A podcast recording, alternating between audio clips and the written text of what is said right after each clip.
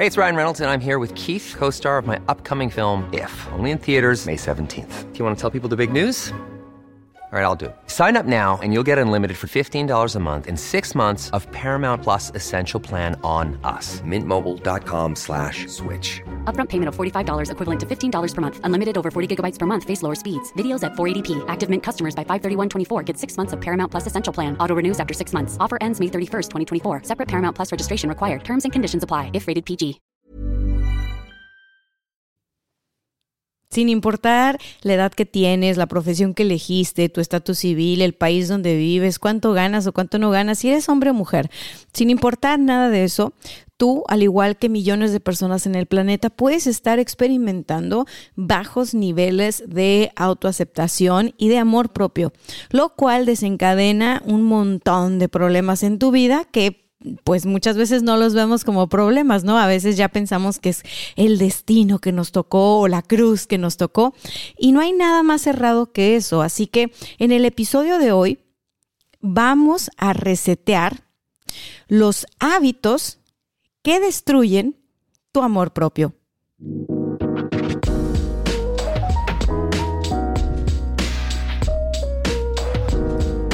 Hello, hello. Yo les dije que tenía sorpresas para esta semana y este es el primer episodio de una serie de episodios que nos van a ayudar a cerrar el año. Porque para nosotros poder proyectar cosas distintas en nuestra vida, para nosotros poder crear, generar, atraer cosas distintas en nuestra vida, es importante hacer un reseteo interno de aquellos mecanismos, aquellos hábitos que nos llevaron al lugar en el que estamos ahora, ¿no? Entonces, pues mira, la verdad es de que todos, en algún momento de nuestra vida, a veces esos momentos son cortos, otros son más prolongados, hemos experimentado lo que es ese desamor propio. Y es de humanos es de humanos. Lo que también es de humanos es poder salir adelante, poder darle la vuelta, poder cambiarlo. Entonces, el día de hoy quiero compartir contigo cómo es que vamos a resetear, cómo es que vamos a transformar esos hábitos que hemos ido aprendiendo a lo largo de nuestra vida y que sin querer o vamos, esa no era, la intención de tener esos hábitos, pero sin querer pues esos hábitos van destruyendo el amor que, que, tenemos por nosotros mismos o el amor que podríamos tener por nosotros mismos. Y como consecuencia, eso va minando nuestra confianza, eso va minando nuestra paz interior, eso va minando nuestra fe, nuestra esperanza y nuestras capacidades para crear. Y cerrando un año como es el 2020, donde lo que más, más, más se puso a prueba fue justamente nuestra fe, nuestra paciencia, nuestra capacidad para crear nuevas cosas, nuestra resiliencia. Creo que es muy importante no cerrar este año, no despedir el 2020 sin hacernos un buen reseteo interno que nos permita iniciar un 2021, si bien en la incertidumbre como estamos todos, por lo menos un, 2020, un, 2021 que nos, que nos permita caminar en medio de la incertidumbre. O sea, este año quedó claro que por más planes que nosotros hacemos, todo lo que está pasando allá afuera, pues es random, ¿no? No lo podemos mover pero lo que pasa dentro de nosotros sí.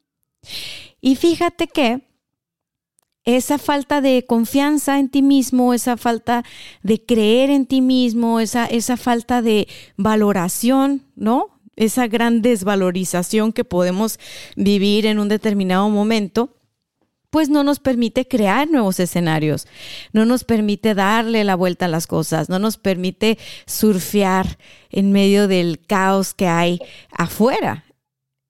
Entonces, si bien podemos prepararnos en muchísimas cosas, podemos aprender nuevas carreras, podemos capacitarnos para emprender y podemos hacer muchas, muchas cosas, si nosotros adentro no nos reseteamos, no limpiamos toda esa, todos esos mecanismos que ya están medio oxidados y no nos dejan avanzar, lo único que va a suceder es que vamos a vivir un 2021 a lo mejor muy parecido a este 2020 y, y, tal vez este, con un poquito más de miedo y más de incertidumbre y más de pánico y más de todo.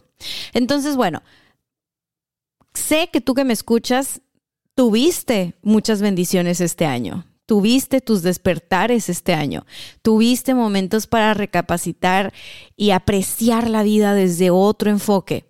Tuviste momentos para agradecer lo que tienes, las personas que están en tu vida. Tuviste momentos donde tal vez tuviste que despedirte de eh, lo que hacías, el trabajo que hacías, incluso despedirte de seres queridos. Pero muy probablemente no te despediste de estos hábitos. Y para poderlos resetear, te los voy a ir mencionando uno por uno y cómo le vamos a dar la vuelta. Así que ponme mucha atención. Fíjate que hay diferentes factores que van a perjudicar nuestra capacidad de, para apreciar lo que hacemos, ¿no? Y para valorar lo que somos. Y estos factores, pues los vamos coleccionando desde que somos chiquitos, desde que estamos en nuestro entorno familiar y, y, vamos a aprender a amarnos por lo que entendemos que es amor en nuestro entorno, la forma en la que nos aman nuestros papás, nuestros hermanos, nuestros tíos, nuestros abuelos o la gente con la que crecimos. Entonces resulta que a veces esos miembros, ese círculo cercano en el que nosotros crecimos, pues también estaban escasos en cuestiones de, de amor propio.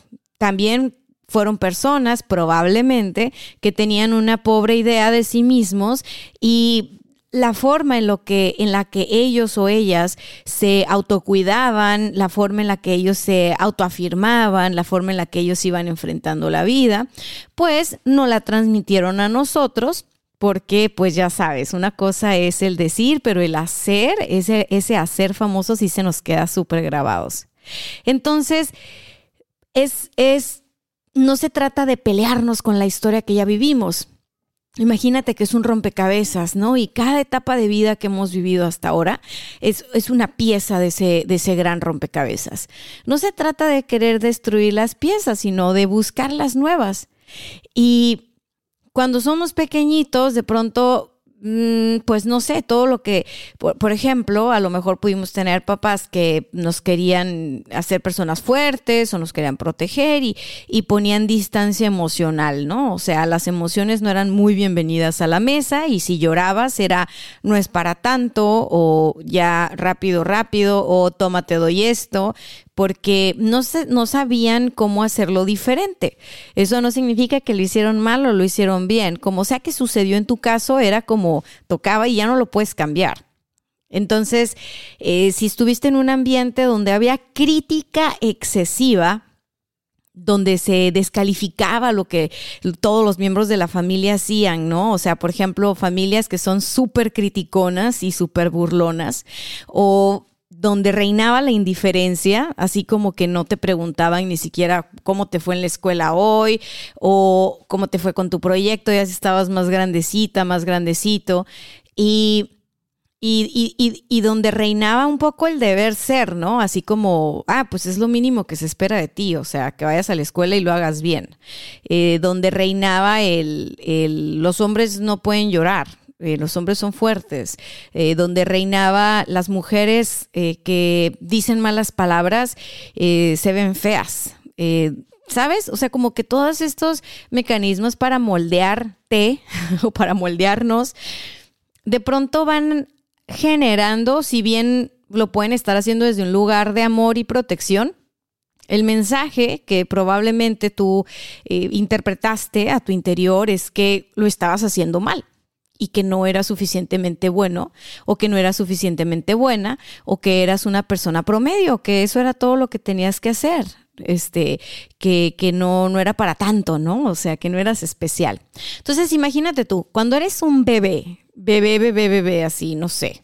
No sabes ni hablar, estás balbuceando y tienes a tu alrededor a todo el mundo diciendo lo genio y maravilloso que eres porque nadie balbucea como tú. Y si diste tus primeros pasitos, guau, o sea, el hombre que llegó a la luna se quedó pendejo porque tú ya caminaste, diste tus primeros pasos. Pero conforme empiezas a crecer, y dejas de ser un bebé y a lo mejor te conviertes en un niño o niña. Y, de pronto eres este reto para la familia porque, porque pues hace mucho que no son bebés ellos, hace mucho que no tienen niños alrededor y, y, pues quieren como domesticarte, ¿no? la forma, la crianza que se utilizó en tu caso, en tu historia, va a marcar definitivamente la forma en la que tú te vas a tratar a ti. Ojo ahí. Entonces, ¿qué sucede? Que vas asociando conforme vas creciendo que pues a lo mejor hiciste buena chamba en la escuela, pero no es para tanto, ¿no? Siempre hay quien lo haga mejor que tú, siempre, siempre hay quien lo va a hacer mejor que tú. Que si este, te ves bien el día de hoy, eh, te pues sí, sí te ves bien, pero pues no eres mi universo, o sea, no eres, ¿sabes? O sea, hay gente más guapa que tú. Que si te salió, tuviste una idea y tú pensaste que era una idea genial y en el entorno familiar donde tú estabas no era seguro expresar tus ideas porque prácticamente te iban a hacer bullying o te iban a, o te iban a ningunear o, ¿sabes? Pues fuiste creciendo como no confiando tanto en tus ideas o no creyendo tanto en tus ideas o en lo que tú tenías para ofrecer porque no había un reforzamiento positivo. O sea, no había un, claro, vamos a ver, hay que probar, o sea, hay que, ah, ok, te apoyamos o de la forma que sea, ¿no? Entonces creces como guardándote tu creatividad, tus ganas de compartir, tus ganas de brillar porque cuando somos bebés y somos niños, niños, niños, niños, niños, dos años, tres años, cuatro años, no tenemos como este prejuicio de que, por ejemplo, no, pues es que vas a, cantas feo, ¿no? Es un niño que sabe si canta feo, canta bonito, le da la gana y canta y ya. Eh, un niño, una niña, pues va a bailar porque pues, le da, le place y quiere bailar y ya. Entonces, conforme dejas de ser bebé y luego dejas de ser niño y empiezas a convertirte en adolescente y empiezas a querer tú averiguar quién eres y tus ideas y estás como en esta etapa de revelarte eh, un poco o un mucho ante el sistema. Eh, no nada más el sistema familiar, ¿no? Sino el mundo. O sea, los adolescentes eh, somos en, este, en esta etapa de vida rebeldes, o sea, ponte los pies del, en los zapatos del adolescente. Vamos a pensar que ahorita tú y yo somos adolescentes y lo que, lo que sucede es que no nos vamos a sentir comprendidos más que por otros adolescentes. Eh, no nos vamos a sentir valorados más que por otros adolescentes que tampoco se sienten lo suficientemente valorados.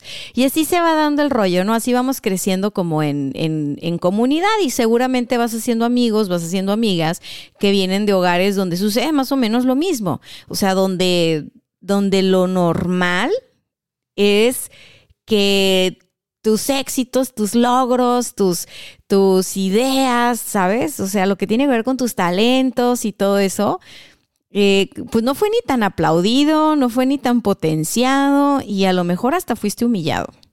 Entonces, ya para cuando llegaste a la etapa del adulto, si en la adolescencia no fuiste tan rebelde y tan valiente como para decir, pues bueno, ¿saben qué? Con permiso, mi gusto es. Para cuando eres adulto, probablemente, pues no te vas a sentir muy seguro o muy segura de lo que estás haciendo. Y de repente es esta onda así de, chino, o sea, es que hice buena chamba, pero mi jefe no me felicitó, no me dijo nada, no me hizo ningún comentario, no sé si lo hice mal o si no funcionó o si, o si qué onda. Este, el, el, proyecto, eh, no, o sea, pienso mucho como que en, emprendedores, en godines, en dueños de negocio que, que normalmente está, es, es con la gente que estoy como un poco más en contacto. O si no pienso en roles de trabajo, de ocupación, las mamás cuando ya son adultas, eh, bueno, ya las mujeres en etapa adulta y que están siendo mamás y dicen, en ese momento se me vienen todas las inseguridades del mundo y pienso que lo estoy haciendo mal y que soy la peor mamá del mundo y que por mi culpa mi hijo, mi hija no la va a romper, eh, los papás igual. Entonces, ¿qué sucede? Que si nosotros no hacemos un stop ahí, si nosotros no hacemos un reseteo y empezamos a cultivar hábitos que nos ayuden a elevar nuestro nivel de amor propio, pues vamos a nosotros a criar a la siguiente generación igual con inseguridades, con niveles de amor propio por los suelos, este, con, personas que, que, dudan y que sufren a la hora de tomar decisiones porque viven a la defensiva contra su propia eh, vulnerabilidad. O sea, no se quieren permitir sentir porque sentir puede doler tanto y sentir me puede destruir que mejor me voy a encerrar en mi cascarón y nada entra, pero tampoco nada sale. Y pues bueno, luego, luego andamos como andamos, ¿no? Así que te voy a mencionar algunos hábitos y sobre todo cómo le podemos dar la vuelta. Fíjate, si cuando fuimos niños, jóvenes, adolescentes, ya después adultos, en nuestro entorno, la descalificación, que ese es un hábito, ¿eh? es un hábito, descalificar todo lo que haces se convierte en un hábito. Si eso es algo que está muy frecuente en tu, en tu vida, ¿Y cómo te vas a dar cuenta? Bueno, si, si la descalificación está presente en tu vida, vas a ser una persona que habla mal de sí misma, ¿ok? Vas a ser una persona que no reconoce ni sus triunfos, pero tampoco sus errores. ¿ok? Eh, va a ser una persona que, que, que suele estar atrapada en las críticas del pasado y que entonces suele estar repitiéndose esa vocecita descalificadora por cosas que tal vez ya ni se acuerda. Entonces, número uno, con los pensamientos recurrentes o las vocecitas del pasado, lo que tenemos que hacer es, a ver, me pongo en el presente, inhalo y exhalo y voy a decir, sí es verdad, en el pasado cometí este error, pero aprendí y aprendí esto, esto y esto y esto. Así que muy bien, y te das una palmadita.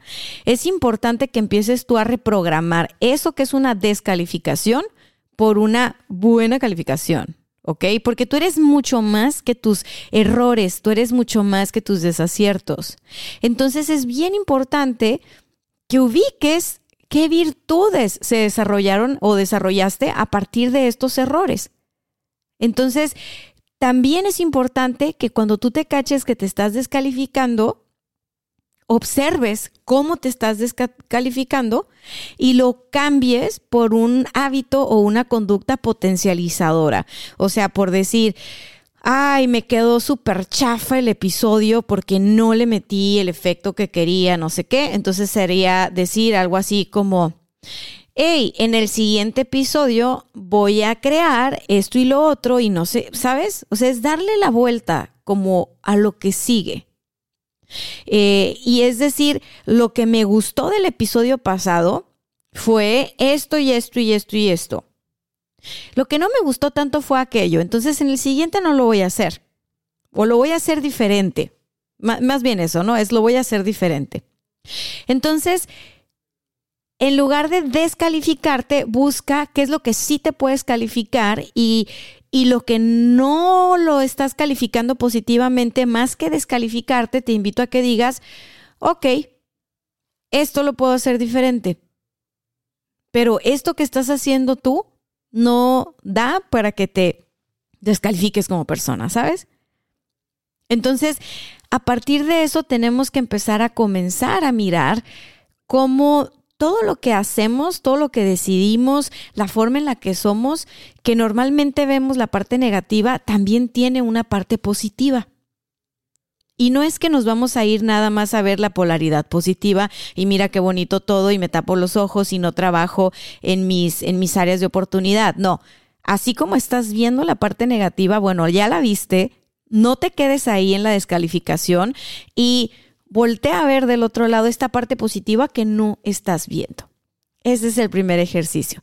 Y así como dices en tu mente o en voz alta lo, lo que te estás descalificando, pues también es muy importante que digas en voz alta lo positivo que te estás calificando. Ahora, vamos al siguiente hábito que puede destruir el amor propio y vamos a darle la vuelta. Mira, a veces, por diferentes circunstancias de la vida, podemos caer en dar todo el crédito a lo que los demás están diciendo. ¿Ok? A lo que los demás están haciendo. O sea, puedes creer o puedes sentir que fulanita, menganita, menganito sabe más que tú, entiende mejor que tú, es más desenvuelta, más desenvuelto, más creativa, más creativo, más guapo, más... Así como que tú llegaste a la repartición de los talentos y a ti no te tocó tanto, ¿no? A ti nomás te tocó poquito. Porque luego, digo, ya estamos avanzando en esto de la conciencia y pues ya la mayoría asume que tiene un talento de perdida en potencial. Entonces, no te detienes a revisar si lo que los demás están diciendo o haciendo de verdad está correcto, está bien. Te quedas con lo que ellos dicen y con lo que ellos hacen. Si lo subieron a Instagram, si lo subieron a YouTube, si lo subieron a Facebook, si tienen millones de reproducciones, seguro es verdad. Si salieron con un fajote de billetes, seguro son mucho más chingones o chingonas que yo. ¿Y yo qué estoy haciendo aquí? Encerrada, encerrado en la pandemia. ¿Qué estoy haciendo aquí? No estoy generando como están generando los demás. No estoy haciendo como están los... ¿Sí, sí me explicas? ¿Sí, sí me explico, perdón, a dónde vamos? Si tan solo te detienes un poquito a pensar, incluso si ya después paras la antena hasta vas a descubrir que tu percepción casi siempre está incompleta. Tu percepción solo abarca un pedacito de la realidad, no abarca todo. Entonces, ¿qué pasa? Una vez más, como el ejercicio anterior, te quedaste con un pedacito, el pedacito donde lo que están haciendo los demás está bien y lo que estás haciendo tú no es suficiente. Y eso va minando tu amor propio, porque el mensaje que tú te das es, no eres suficiente. Eres un huevón, ya párate, emprende, haz algo. No que muy chingón, fuiste a la escuela tal, este, tuviste los promedios tal, tuviste las relaciones tal. O sea, ¿dónde estás? O sea, ¿por qué no se mira? ¿Dónde, por, qué, ¿Por qué? Entonces, salto ahí. Hay que detenernos a pensar que todo lo que vemos en redes sociales es una microfracción del universo de esa persona. Y que lo que sacó en esa foto muchas veces ni sabemos lo que pasó durante la sesión de fotos o lo que pasó antes o lo que pasó después, ni por qué están haciendo lo que están haciendo. Así que antes de que la imaginación se desboque y te empieces a comparar con todo mundo, yo te invito a que hagas el siguiente ejercicio. Número uno, antes de dar crédito absoluto a lo que están diciendo todos los demás y antes de que tú sigas coleccionando gurús, tú revisa, a ver, a mí me está llamando mucho la atención lo que dijo fulana persona. Ok, me llama la atención y creo que yo no estoy haciendo suficiente. Muy bien, vamos a tomarlo como pista. Ahora, lo que sigue es aceptar que no sabes toda la verdad y que darle crédito a la otra persona, así de que tiene la verdad absoluta, pues también sería injusto para la otra persona, no nada más para ti. Y que tal vez eso que te está brincando, eso que tú estás viendo, que te hace sentir que no estás haciendo suficiente, solamente es como el impulso para que te muevas y averigües cuál es tu siguiente paso. No para que tengas la prisa y la sensación de ansiedad de que ya se te acabó el tiempo porque todos están haciendo algo y tú no. No, toma ese, esa comparación como el impulso para indagar dentro de ti y para descubrir qué es lo que tú piensas realmente al respecto, qué es lo que tú quieres realmente al respecto. Y puedes decir, ok, esa es la verdad de esa persona, esa es la perspectiva de esa persona. ¿Cuál es la mía? Antes de que tú aceptes como verdad absoluta lo que dicen los demás, cuestiónate no te digo, ve y cuestiona a los demás, interrógalos. No, no, cuestionate.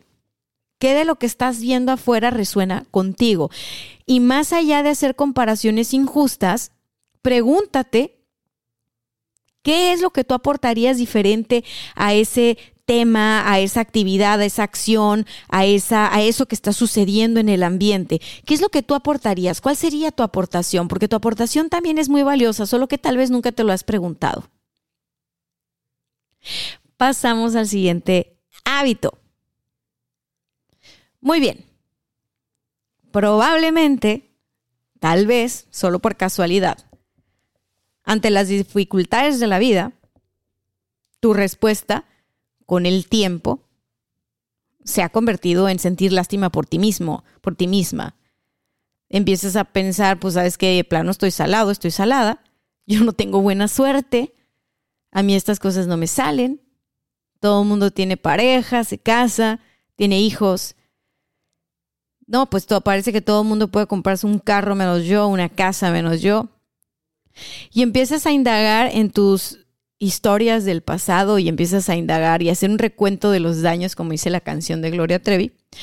Y te ves a ti misma como una niña que, que se tiene que resignar, un niño que se tiene que resignar a, a, que la vida es así y que no puedes hacer nada al respecto y que sientes esa impotencia y dices, por Dios, y sin darte cuenta caes en el hábito de victimizarte. Porque ante la impotencia, lo que hacemos los seres humanos, pues es pasarnos por al, al, al lado de la víctima. Entonces, ¿cuál sería el regalo aquí? Fíjate, si tienes el hábito de victimizarte, a la hora de darle la vuelta a ese hábito, lo que vas a hacer es llevar a la conciencia, descubrir, decir en voz alta, escribir en un papel, como sea que tú tomas conciencia de las cosas, vas a descubrir con qué recursos has contado en el pasado para enfrentar situaciones difíciles. Porque la realidad es de que aquí estás, me estás escuchando y yo agradezco tu atención, te mando un beso, un abrazo. La verdad es que estás aquí ahora y has definitivamente pasado por situaciones adversas a lo largo de tu vida. Y de alguna manera aunque al principio no sabías la forma, fuiste encontrando la forma pues para enfrentar estas situaciones. Entonces es importante que en lugar de sentir en este momento la impotencia y el dolor de resignarte y todo, a ver, alto, vamos a respirar y vámonos a las a las a los eventos más difíciles que hemos atravesado y vamos a encontrar qué recursos ¿Qué recursos de nosotros descubrimos en aquellos momentos que nos ayudaron a salir adelante? ¿Por qué? Porque lo importante no es que las cosas sean difíciles afuera. Lo importante no es que eh, no tengan solución, lo importante no es que se vean complicadas. Lo importante es que ante esas dificultades aunque nos estemos sintiendo víctimas en, un determinado momento, dentro de nosotros hay una fuerza que va más allá de lo que nuestra mente pueda imaginar. Sale esa fuerza que nos da las ideas, que nos da las herramientas, que nos da las ganas, que nos pone a las personas en el camino. Y de víctima luego pasamos a héroes, a heroínas. El héroe de tu película, la heroína de tu película. Entonces, encuentra ¿Qué habilidades fuiste ganando en el camino? Reconócetelas. Date un abrazo apretado de mi parte y date una palmada en, el, en la espalda y di sí, sí, sí, sí. Sí pude, sí puedo y sí podré. Si dejas de lamentarte por la situación que sea que, ocurre y que ocurrirá porque la vida tiene retos. Y si empiezas a buscar soluciones, así como en el pasado descubriste, en el presente también,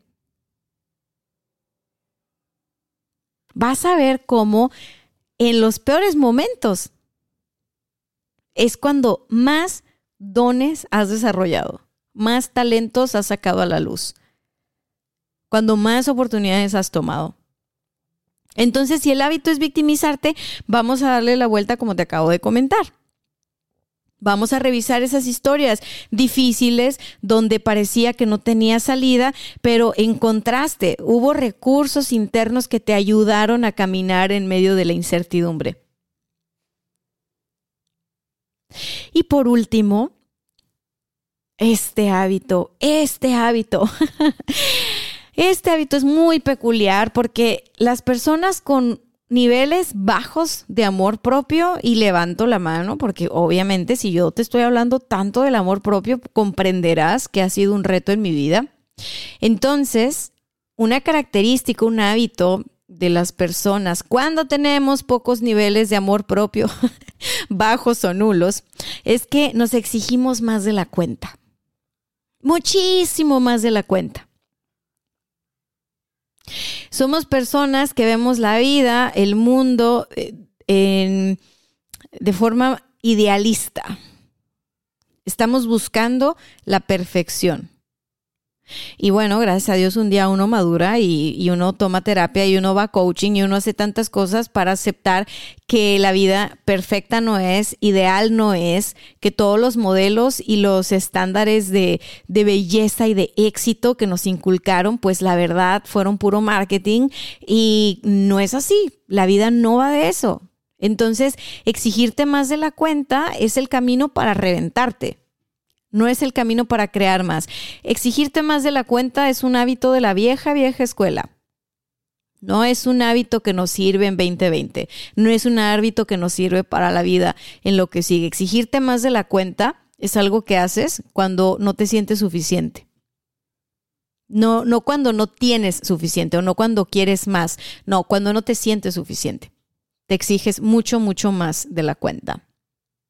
Entonces, Coach, no tengo que ponerme metas altas, ¿es lo que me quieres decir? Porque seguramente alguien aquí en la audiencia está pensando, ¿no? Ah, no, sí, hay que ser bien mediocres. No, no tiene nada que ver con la mediocridad. Mira, la cosa es ponerse metas, objetivos alcanzables y realistas ¿no? Tomando en cuenta nuestros recursos internos, nuestros recursos externos, usando la creatividad, usando la disciplina, valorando lo que somos, lo que hemos conseguido en el pasado, lo que deseamos construir en el futuro. Y otra cosa es ponernos metas que tienen que ver más con la realidad de la vida que, que vemos de gente en Instagram o en, en redes sociales, ¿sabes? No tanto con nuestra realidad. Es como que, es como que a mí me guste cantar y me ponga la meta de ser soprano en un mes. Y que como me exijo, me, pero voy a la clase de canto, pero hago todo lo que tengo que hacer. A ver, si yo no tengo el aparato vocal para ser soprano, así me pare de cabeza todos los días, ¿sabes? No, pero es que si tú quieres, puedes, y si tienes un coach de canto, y si tienes un esto, y si tienes un lo otro, ¿sabes qué? Lo único que vas a hacer es perder el tiempo. Yo muchas veces perdí el tiempo por exigirme más de la cuenta, por no ser coherente, por no estarme mirando a mí, por estar mirando las metas y los logros de los demás, porque soy humana y también caí en eso muchas veces. Y cuando me salí de eso, fui tan feliz y fui tan libre y fui más próspera y claro que empecé a sentir auténticamente éxito en mi vida. ¿Por qué? Porque me dejé de exigir más de la cuenta. Porque entonces lo que cuenta ahora es lo que tiene que ver conmigo, no lo que tiene que ver con los demás. La vida no es una competencia con los demás. La vida es una competencia contigo mismo, contigo misma. Pero ni siquiera es una competencia, una competencia dura, horrible, desgraciada. O sea, no, es una competencia rica, como ir, como hacer ejercicio, como, como estirarte, como hacer yoga, como entrenar, como hacer algo que te gusta hacer a ti. Entonces, es una trampa del inconsciente para siempre sentirte miserable. Eso es exigirte más de la cuenta. Cuando tú te exiges más de la cuenta, una parte de ti sabe que no lo vas a lograr, que siempre vas a quedar a deber, entonces, ¿qué es lo que va a suceder? Que siempre vas a creer que vales menos. Y tu valor como persona, de ninguna manera, puede depender de lo que tienes ni lo que haces. Tu valor como persona viene de lo que eres, viene del ser, no viene del tener y no viene del hacer. Entonces, salte de la trampa, por favor. Salte de la trampa, por favor. Porque eso de, tienes que pensar en grande, sí, Sí, piensa tan en grande como puedas, pero respétate, conócete, mírate. Y no tengas miedo de felicitarte por los baby steps. No tengas miedo por felicitarte de las metas que vas construyendo paso a pasito.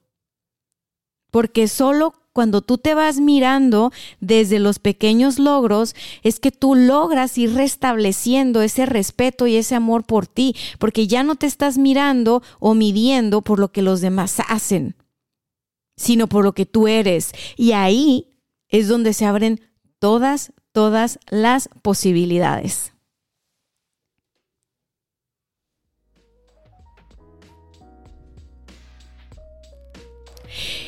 Y bien, llegamos al final. Espero que este episodio te haya dejado alguna pista, algo de luz, algo de buena vibra y sobre todo que te haya dejado elementos para resetearte. Porque esto, esto de los bajos niveles de valoración o de amor propio no tiene nada más que ver con el contexto en el que creciste a nivel familiar. El mundo entero estaba, estaba diseñado para que no nos quisiéramos lo suficiente. El mundo entero, desde que somos pequeños, nos está diciendo cuáles son los estándares de belleza, de éxito, de felicidad. Y como te digo, te lo dice una mercadóloga, todo eso es puro marketing. Así que aquí la estrategia va a ir de adentro hacia afuera. Yo soy Dania Santa Cruz, me encuentras en todas mis redes sociales como arroba coach y te invito al siguiente episodio porque claro que sí, vamos a seguir hablando de amor propio. Estamos cerrando el 2020 y vamos a cerrarlo con broche de oro. Bye bye.